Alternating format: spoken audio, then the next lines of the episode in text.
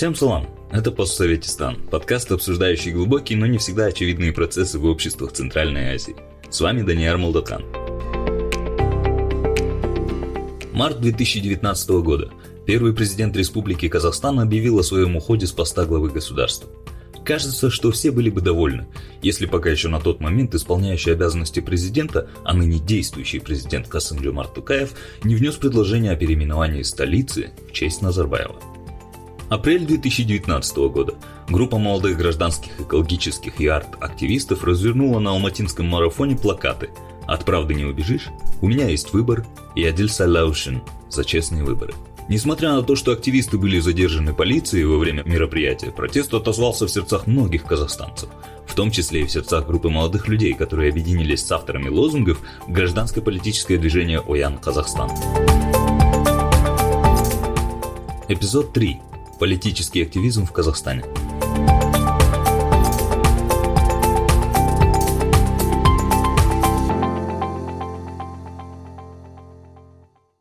Об истории развития политического активизма в Казахстане, о существующих сложностях и о значимости гражданской инициативы в политических вопросах мы сегодня поговорим с одним из основателей упомянутого общественного движения.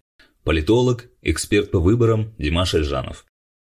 Само название «Уян Казахстан», оно как раз отсылает к эпохе Аллах-Шарды, к подъему национальной интеллигенции, к фактически к людям, которые попытались сформировать современное казахское государство в 20 веке. И, естественно, мы пытались эту связь показать, это не только в вопросе требования формирования и реформирования Казахстана, смены формы правления на парламентскую систему, поскольку если ты знаешь, Бакейханов, он был первым премьер-министром Алашской автономии. Вот. И то, как они видели современное государство, казахское государство, оно как раз-таки получило развитие в том, что мы пытались представить обществу в оппозицию системе Назарбаева, в оппозицию Токаеву в 2019 году. Вот, кстати, интересно, что алашардинцы видели страну с парламентской системой управления, не с президентской автократией. Да, Казахстан в современных границах и в современном понимании граждан или идентичности, которая у нас сегодня есть, не существовало. Это было более широкое это такое понимание. Ну, то есть, поскольку не сформировалась нация на тот момент, не было государства, но была национальная элита, то есть которая пыталась придать этому определенные рамки. И вот воодушевленные этим мы как раз-таки попытались эту связь установить, что есть в обществе молодые люди, которые были немногим а, младше тех лошадинцев в свое время, которые требуют серьезных политических реформ и пересмотра текущих правил игры как в политике, так и в экономике. Вот. Но мы не увлекались этим, потому что все-таки надо было это представить как что-то новое. Поэтому, да, определенные параллели можно провести, но в целом сам проект активности молодежи, протеста молодежи, который мы организовали в рамках Уян Казахстан, он как раз-таки был направлен на новое поколение, на молодежь, с тем, чтобы показать, что протест это или активное гражданское участие это интересно, это может быть способом э, выразить себя, и это что-то новое в жизни нашего общества. Вот. И на тот момент это действительно сработало. Многие молодые люди вовлекались, а многие молодые люди из этого проекта в последующем нашли себя в той или иной деятельности, в правозащитной, в активизме, в медиа. И это одно из, наверное, достижений, которые нам удалось сделать. То есть э, открыть дорогу новым лицам, но также и попытаться сформировать политическую повестку перемен. И мы также попытались показать о том, что репрессивная политическая система и то положение вещей, которое существует в Казахстане, оно неклонно будет вести общество к определенным трагедиям и потерям. А ты про недавние трагические январские события, да? 86 год, декабрь, потом 2011 год, декабрь, и сейчас мы видим э, январь 22 То есть э, политическая активность общества обернулась тем, что действующий политический режим использовал армию фактически для подавления протестов. Вот, и в итоге все это привело более чем 200 жертвам. Нам, к сожалению, досталось не самое лучшее политическое наследие. То есть оно в равной степени сейчас терроризирует и ваше общество в Кыргызстане. Мы это ощущаем здесь, Россия, голоски даже в Беларуси, в Украине, да во всем постсоветском пространстве. Ну и как же, по-твоему, теперь с таким наследием быть? Если мы принимаем как за данность, что мы находимся или можем находиться в постоянном состоянии борьбы, то, в принципе, с этим можно совладать и даже побороть. И примеры наших соседних стран, которые вначале была Украина, потом в какой-то степени Грузия и даже Кыргызстан, определенных изменений удалось достичь. Не везде эти изменения были зафиксированы, и не везде их удалось сохранить, но тем не менее это процесс, и на этом нельзя останавливаться. Поэтому важно было показать, что в Казахстане появилось новое поколение молодых людей, активных людей, которые не за старое, не за сохранение авторитарных институтов и ценностей, а людей, которые готовы менять страну, готовы это делать как и созданием интересного контента, так и непосредственно прямыми протестными акциями на улицах городов.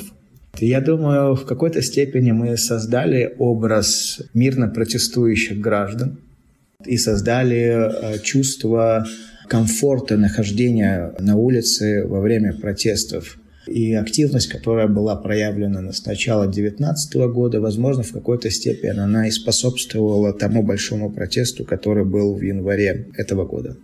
А вот как ты считаешь, что поспособствовало именно такому экспоненциальному росту политической активности казахстанцев? Ведь до 2019 года казахстанское общество было политически пассивным, особенно если сравнивать с ближайшим соседом. Я думаю, здесь э, несколько факторов. То есть это вещи в комплексе. Достаточно серьезные сдвиги произошли в обществе. С одной стороны, мы имеем персоналистский режим Назарбаева. И долгое его правление создало очень много противоречий. То есть, да, были репрессии, было сложно выражать свое мнение, было опасно заниматься, ну и до сих пор остается заниматься политикой или общественной деятельностью. И общество сформировалась достаточно большая усталость Потом под конец своего правления попытки всячески сформировать культ личности, на котором очень хорошо капитализировало его окружение, всячески угождая ему. Наличие его семьи, насколько сильно она, используя свое политическое положение, проникла в экономику страны, то есть сформировала экономику, где большая ее часть находилась в руках достаточно узкого круга людей. То есть все это создавало большую несправедливость, и эта несправедливость, она также аккумулировалась годами. Ну, то есть это начиная от захвата каких-то предприятий там, в конце 90-х, заканчивая тем, как семья пришла к полной доминации к 2020 году примерно. Ну и все больше молодых с иным взглядом, да?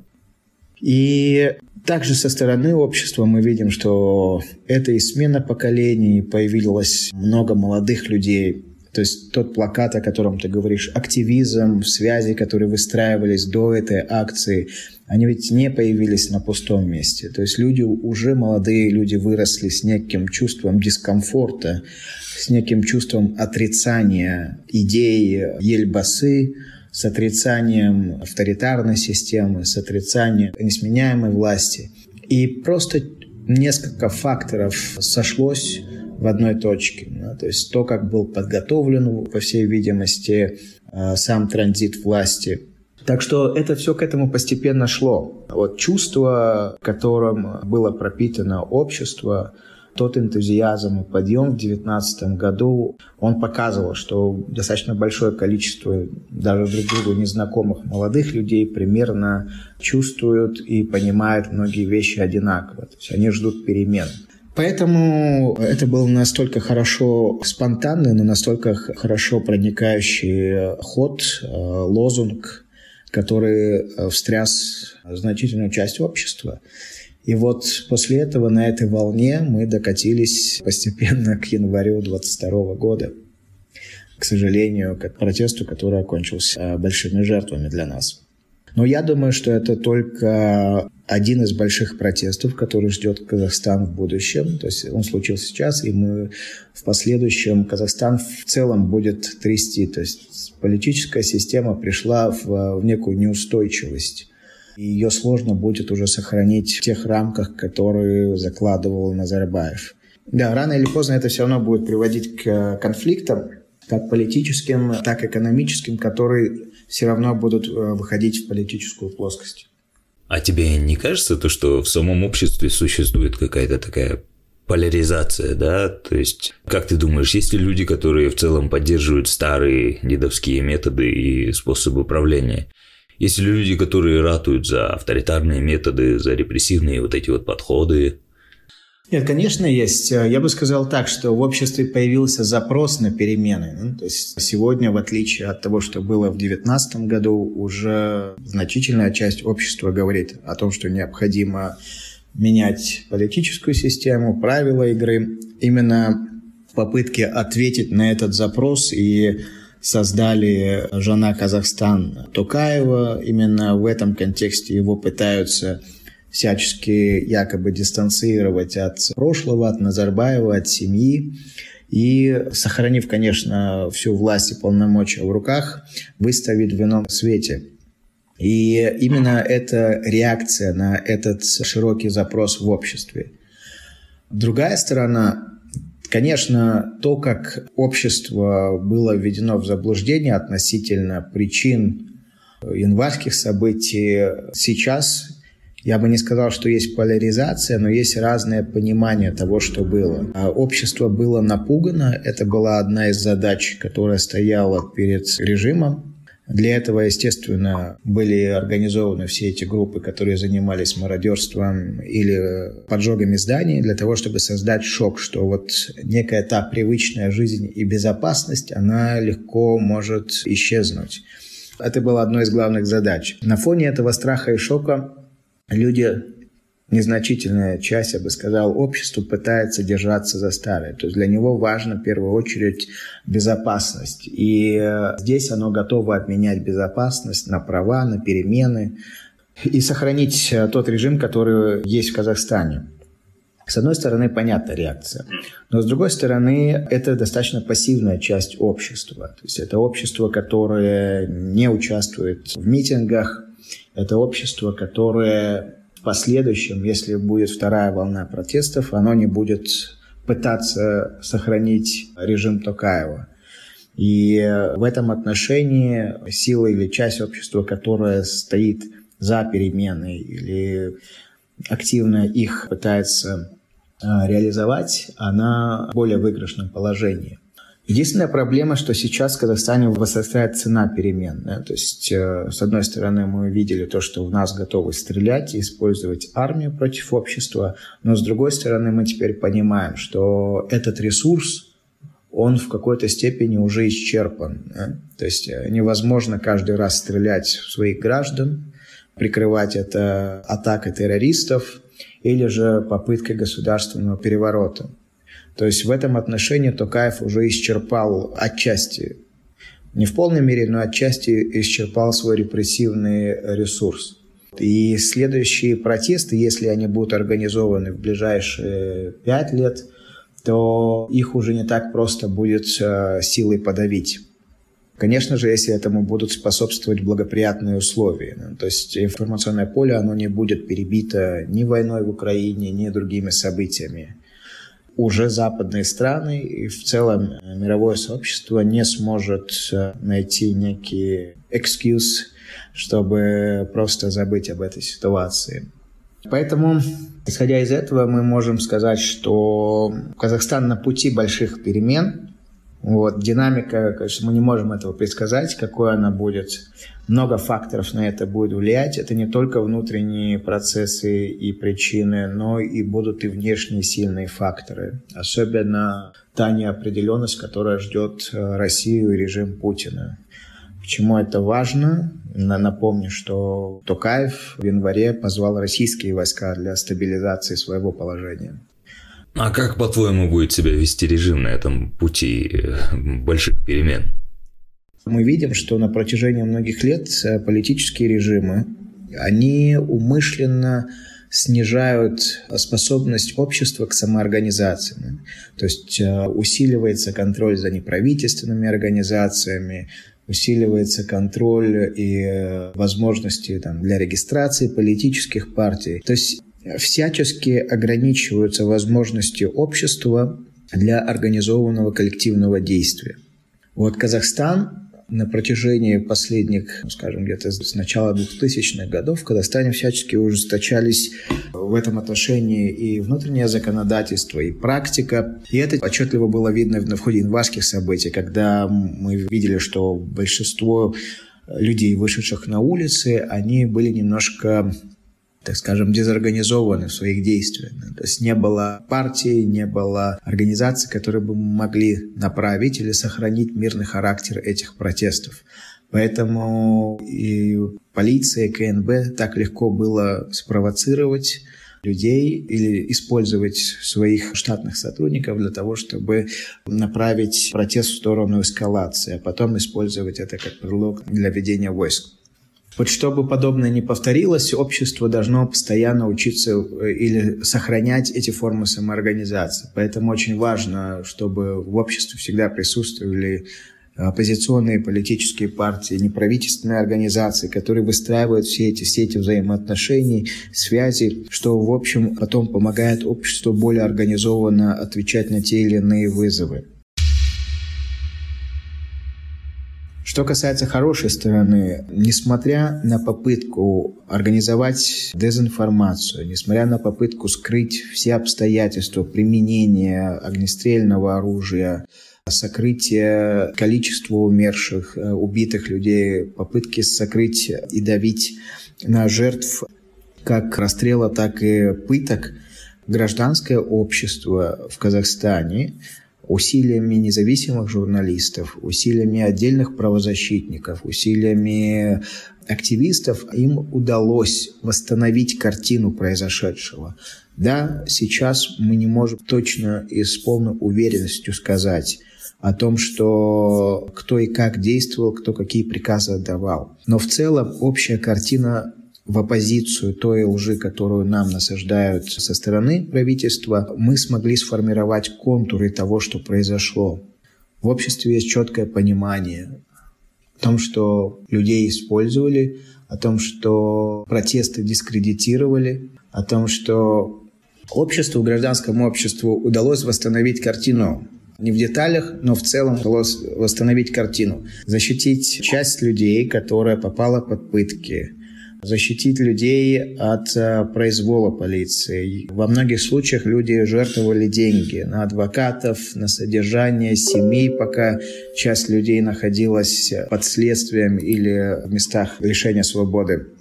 Поэтому здесь мы показали то, что мы можем наладить эти связи, мы можем, невзирая там, на разные сложности, трудности, риски, протягивать руку помощи друг другу. Многие журналисты проявили принципиальность, не побоялись говорить о вещах, которые могли напрямую нанести э, вред им, как их здоровью, так и профессиональной карьере. И восстановить эту картину, восстановить справедливость, апеллировать к ней. Поэтому здесь как и в любой кризисной ситуации, часть общества проявила свои лучшие качества. Я думаю, на этом багаже можно и в дальнейшем создать что-то большее, то есть а, некую форму солидарности, когда люди понимают, что а, важно защищать друг друга, важно не молчать, важно противостоять тирании власти и репрессиям в стране. Так что это хороший сигнал. Да, безусловно, способность граждан сплочаться вокруг одной какой-то объединяющей беды – это очень важно. И я также надеюсь на то, что общество Казахстана будет и дальше развиваться в этом направлении будет строить вот это вот сознание единства и какого-то там чувства сплоченности в подобных ситуациях. Ведь практика показывает, что самое главное – это практика, как бы это тавтологично не звучало. Да, это, это опыт, э, на котором можно учиться. Когда целая страна или значительная часть общества переживает одну трагедию или участвует массово в определенном действии, это, конечно, накладывает свои отпечатки на опыте, на понимании многих процессов. То есть 15 тысяч людей как минимум в Алма-Ате, а, я думаю, что это не предел. Я думаю, что теперь э, люди понимают, что они могут собраться в больших количествах или в мирной форме привести эту страну к серьезным изменениям. Да, ключевое слово здесь в мирной форме. Это важно, тактически важно, да, потому что насилие используется, как раз-таки инициируется и используется против общества. Да, Димаш, вот смотри, мы начали разговор про Воян Казахстан, про то, как все стихийно это происходило. То есть э, с чего все началось? Неужели с этого пресловутого плаката? Да, нет, тогда, когда ребята это готовили, я даже их не знал тогда. Это готовили ребята, которые ну, их принято называть арт-группы. То есть это художники в основном и их друзья. То есть люди, которые протестность именно так выразили. Когда это все готовилось, я не знаю, ожидали ли они подобной реакции или того, как это взбудоражит общество, но им определенно удалось попасть в цель. Я напомню, там около, по-моему, если не ошибаюсь, около 8 или 10 ребят было. То есть там было две группы с двумя плакатами по улице Аль-Фараби. И потом, уже в последующем, когда начались суды над двумя задержанными, это был э, Асия, по-моему, и Бейборыс, да? Асия и Бейборыс, верно. То многие люди начали знакомиться. Общая сложная ситуация побудила или создала новые связи между людьми. Ну, вот так вот постепенно это начало преображаться сначала в более большую группу, а потом окончилась организация этого движения, пресс-конференции, определенными активностями уже в более политическом а, направлении. Идея была создать, именно показать образ протестующей молодежи э, с либеральными ценностями, которые оперируют к праву, оперируют к, к свободе, к честным выборам, к сменяемости власти, всему того, чего, чего не хватает в Казахстане и по сей день. Насколько я знаю, ребята, которые объединились под этим движением, более или менее выступали за одинаковые какие-то ценности, за демократизацию, за верховенство права, за сменяемость власти.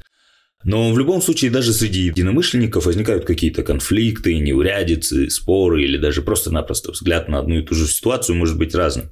Бывали ли конфликты? Да, были, но э, в какой-то степени, наверное, и наличие этих конфликтов и невозможность их преодолеть, они как-то и сказались на активности этого движения. Оно было неформальным, в смысле, без внутренних серьезных процедур. То есть эти процедуры сложно было организовать, э, вот, и решать какие-то спорные моменты согласно им. Другая проблема то, что у движения не было источника финансирования, которая могла бы рутинизировать его работу и э, стабилизировать деятельность организации. Поэтому, естественно, через какой-то период времени эти два фактора стали основными, которые повлияли на то, что фактически сейчас это движение не функционирует. И да, там были конфликты, они были разные между мной и другими людьми, касались как и организационных вопросов, так и основных политических. То есть э, я всегда стоял на позиции о том, что движение должно продвигать и принципиально стоять на позиции смены политической системы страны. Это было для меня очень важно на тот момент. То есть это важно было с точки зрения формирования повестки изменений. Потому что если посмотришь сейчас на Кыргызстан, на другие страны, сохранение института президента, оно чревато тем, что страна может застрять в циклах смены власти, но оставаться при этом президентскими автократиями. То, что случилось с Кыргызстаном... Да, практика показывает. Показывает, да, что это опасно. То есть если сильно не ограничить власть президента, парламентом, то персоналистский режим обеспечен. Вот. И потом все начинается по новой. Человек сначала через популизм или еще как приходит к власти, консолидирует ее, устраняет оппонентов, через два срока начинает задумываться о продлении своего правления. То есть то, что сегодня делает Мирзиёев в Узбекистане, возможно, будет к концу конституционного срока Жапарова в Кыргызстане. Эти вещи надо предвидеть, поэтому и максимально предлагать стратегию для того, чтобы от этого избавиться в долгосрочной перспективе.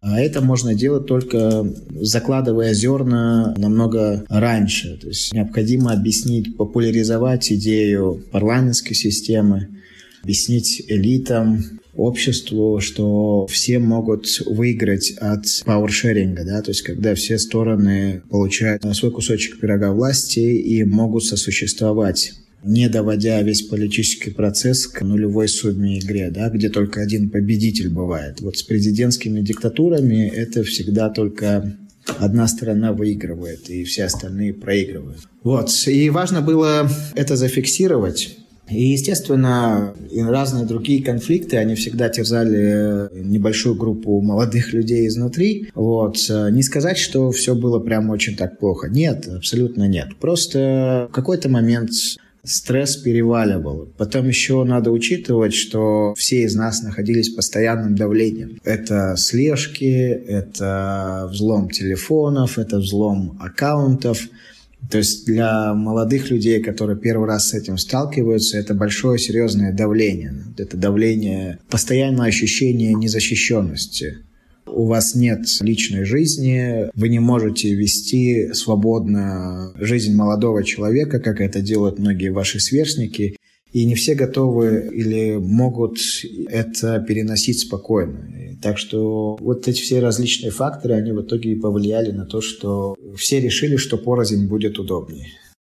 Вот я бы не сказал, что движение Уян Казахстан умерло. На самом деле, слушая тебя, складывается такое ощущение, как будто бы ты уже давным-давно похоронил это движение, да, но но нет, мне кажется, это движение все-таки как спонтанно родилось, так и продолжает жить в сердцах. Ведь движение как таковое не в тех людях, которые стояли у истоков обязательно, да, а скорее в той идее, которая срезонировала в душах казахстанцев.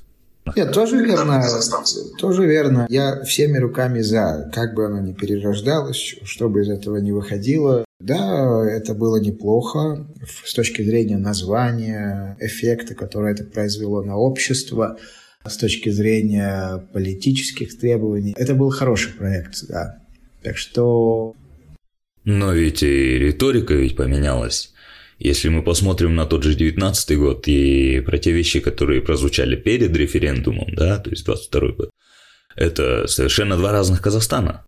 Ну да, мы вот заставили говорить о том, что политическую систему надо реформировать, о том, что вот якобы косметические реформы, но в сторону усиления парламента они производят.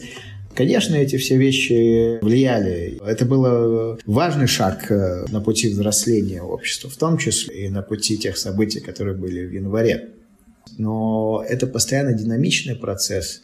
Вот, поэтому что-то уходит в прошлое, что-то появляется и влияет на настоящее, на будущее, и это нормально. То есть здесь без сожаления надо двигаться дальше. И все же почему не случилось вот этого вот пресловутого формального оформления в какое-то там общественное объединение? Просто смотри, ты сам говорил о том, что были сложности с финансированием, ты говорил о том, что были сложности с процессом принятия решений, с поиском какого-то компромисса. То есть ты сам упомянул о том, что бюрократия в общественных объединениях и в целом каких-либо коллективных действиях очень важна. Организация, а не бюрократия. Во-первых, сейчас вы не сможете в Казахстане создать организацию, у которой есть серьезные политические цели и задачи в этом пространстве и правовом поле. Невозможно. То есть это обернется большими потерями. Почему как бы они создали эту неудобную среду с э, достаточно большими ограничениями и возможностями закрыть любую деятельность любой организации для того, чтобы просто люди не имели возможности их создавать. В этом смысл авторитарных систем. То есть поэтому вы не можете там зарегистрировать ее, получить финансирование. У нас не было задачи получать гранты и заниматься туфтовыми проектами, да, просто становиться грантоедами. Задача была заниматься протестами, протестами, продвигать идею о том, что власть должна меняться, о том, что политическая система должна быть изменена, о том, что у президента надо отобрать полномочия, добиться независимости судебной системы. Вот такие цели были у организации. Нельзя было в легальном поле оформить. Поэтому и под такую деятельность, и, собственно, никто-то деньги и не даст на тот момент. Старые политики, которые сегодня выходят с инициативами создать партии, на тот момент спали. По объективным причинам, да, все это заглохло. Так что это нормально. Здесь не надо переживать, еще раз говорю, потому что у людей есть опыт те, кто получил этот опыт, так или иначе могут его в дальнейшем использовать. А мы создали некий задел, да, и то сегодня даже некоторые политические партии, они повторяют те вещи, которые были сказаны молодежью, это о смене формы правления, это о выборности Акимов. Очень много молодых новых правозащитников, которые в той или иной степени тоже разделяют все эти требования. Поэтому свой эффект это произвело. Когда будет возможность и само пространство будет этому способствовать, проще говоря, наличие ресурсов в политике, когда само общество будет вкладываться и жертвовать. Я сейчас в данном случае имею в виду разные группы интересов, то будут появляться разные другие движения. Как сегодня вот появляются некоторые, несколько предпринимательских таких политических партий, да, то есть некоторые старые политики пытаются реанимировать свою карьеру, и как-то особо не ввязываясь в противостояние, занять свое место на политическом э, спектре. Вот. Возможно, когда нам удастся еще сильнее добиться чуть больше свободы и сильнее ограничить репрессивные возможности режима в Казахстане, то появится еще больше пространства. И, возможно, те, кто когда-то был воян, себя найдут в иной форме. Так что это в порядке, это процесс. Здесь, э, еще раз говорю, не стоит на это смотреть как со сожалением или как на упущенную возможность. Наоборот. Безусловно. Было сделано все из ничего. То есть ОЯН — это проект, который создан был на энтузиазме с нулевым финансированием люди смогли сделать что-то интересное. Так что... Уян переводится как пробуждение. Да, это так на заметку. Ойгон. Ойгон, да. Ну хорошо, а что происходит сейчас? Вот прошел тот самый референдум, и, честно говоря, про этот референдум, как ни странно, ходит двоякое мнение. Некоторые говорят, что это шаг в сторону либерализации, другие, как ты, говорят, что это косметические какие-то полумеры, которые ничем не отличаются от тех полумер, которые принимал Назарбаев в свое время. Ничего существенно не меняется в лучшую сторону. То есть весь спектр полномочий который был у Назарбаева, остается сейчас в руках Тукаева. Одновременно в Казахстане он э, сажают э, молодых политиков оппозиционных, Жамбулата Мамая, оставляет только достаточно безопасных для себя общественных деятелей и политиков, которые, на их взгляд, не принесут им больших сложностей в будущем. И э, Тукаев нацелен на то, чтобы удержать власть и переизбраться. Поэтому говорить, что большие изменения произошли, ну, это абсолютно неправда. То есть э, режим остался прежним. Инструменты, которыми режим оперирует, они все те же. Назарбаев в целости сохранности, часть его семьи также, ресурсы и активы, которыми они владеют, они остаются при них, и поэтому серьезных изменений не произошло. Более того, в некоторой степени даже становится хуже. Даже если даже пойти по статьям референдума, сейчас правительство получает возможность вообще в условиях ЧП принимать законы или указы, имеющие силу закона, э, без участия парламента. Вот, э, каким, да, каким последствиям это приведет, покажет время. Ну, фактически это позволяет им переписывать законы, да, то есть если они снова будут э, протесты, они вводят э, чрезвычайное положение и могут указами правительства принимать и отменять законы. Вот этим это чревато. А, закручивание гаек под соусом либерализации, да? Так что Тукаев идет по инерции системы, которую закладывал Назарбаев – и он по инерции будет или получит всю ее нестабильность. То есть, во-первых, он преемник, он сохраняет конструкцию, архитектуру власти, и он получает все минусы, которые она в себе несет. Поэтому даже если ему удастся отсидеть свой второй срок, будущее крайне туманно. Ему также понадобятся гарантии под конец э, своего правления. В общем, незавидное у него будущее. Сейчас, после того, как протесты были подавлены, слишком много противоречий. И эти противоречия, они никак не устраняются. То есть мы об этом говорили, то есть они политического характера. Есть власть невозможно сменить или даже участвовать в управлении государством мирными способами в Казахстане. То есть это уже как бы закладывает конфликт. Или противостояние, или вы на обочине. Второй момент. Экономически. Столько заявлений было сделано с начала января о том, что необходимо создать справедливую экономику, о том, что необходимо создать больше стимулов для участия в обществе, для развития экономики, малого, среднего бизнеса. Никаких серьезных реформ не проводится. Более того, оказывается, что у Токаева, у его окружения вообще нет видения и понимания, что они хотят сделать, какие реформы провести советы общества со стороны общества, советы со стороны экспертов, они полностью игнорируются. Все так же по старым лекалам приглашаются или взаимодействие идет с людьми лояльными режиму, которые не критикуют, которые не высказывают а, здравых мыслей, в большей степени заинтересованы в продвижении каких-то кулуарных интересов. И вся эта ситуация, она создает достаточно устойчивое ощущение того, что ну, этих людей не исправить. И этот режим не исправить. Поэтому только через политический кризис и противостояние возможно будет продвигать определенные изменения, к сожалению. Поэтому вот будущее Казахстана, оно такое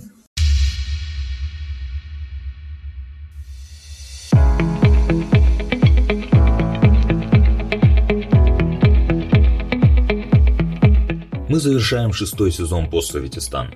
Последние три эпизода мы с вами пытались разобраться в том, какое значение гражданская инициатива играет в развитии нашего общества – мы увидели, насколько важна роль гражданского общества в ситуациях чрезвычайного положения, на примере митингов в Кыргызстане и в Казахстане. Мы также услышали историю о том, как рядовые узбекистанцы упорно продолжают бороться с целой коррупционной системой, которая под видом реновации просто занимается отчуждением имущества без достаточной, а то и вовсе без какой-либо компенсации. И сейчас мы с вами услышали историю того, как молодые арт-активисты побудили своим перформансом волну протестов по всей стране, что в конечном итоге привело к смене официальной государственной риторики в отношении будущего развития Казахстана. Да, все эти истории поражают смелостью их участников и вызывают восторг и уважение, но можем ли мы сказать, что на этом нам следует успокоиться? Димаш ведь не зря подметил, что в постсоветских странах имеется плохое политическое наследие. И оно, наследие, борется за свое место в этом быстро меняющемся мире. И этому наследию страшно, и надо полагать, что страшно не без причины. А испуганный зверь, как водится, способен на отчаянные поступки. Именно по этой причине важность гражданского общества становится еще выше – Таким образом, развитие культуры ненасильственной, мирной гражданской инициативы в странах с авторитарным уклоном является одним из наиважнейших факторов будущего демократизации и развития в этих странах. Все эпизоды нашего подкаста вы можете найти на наших страницах в социальных сетях Facebook, Instagram, YouTube и Twitter «Постсоветистан», а также на подкастинговых платформах. Давайте о себе знать, комментируйте, оценивайте и делитесь информацией по Советистане в ваших социальных сетях. Спасибо вам за внимание и до новых встреч!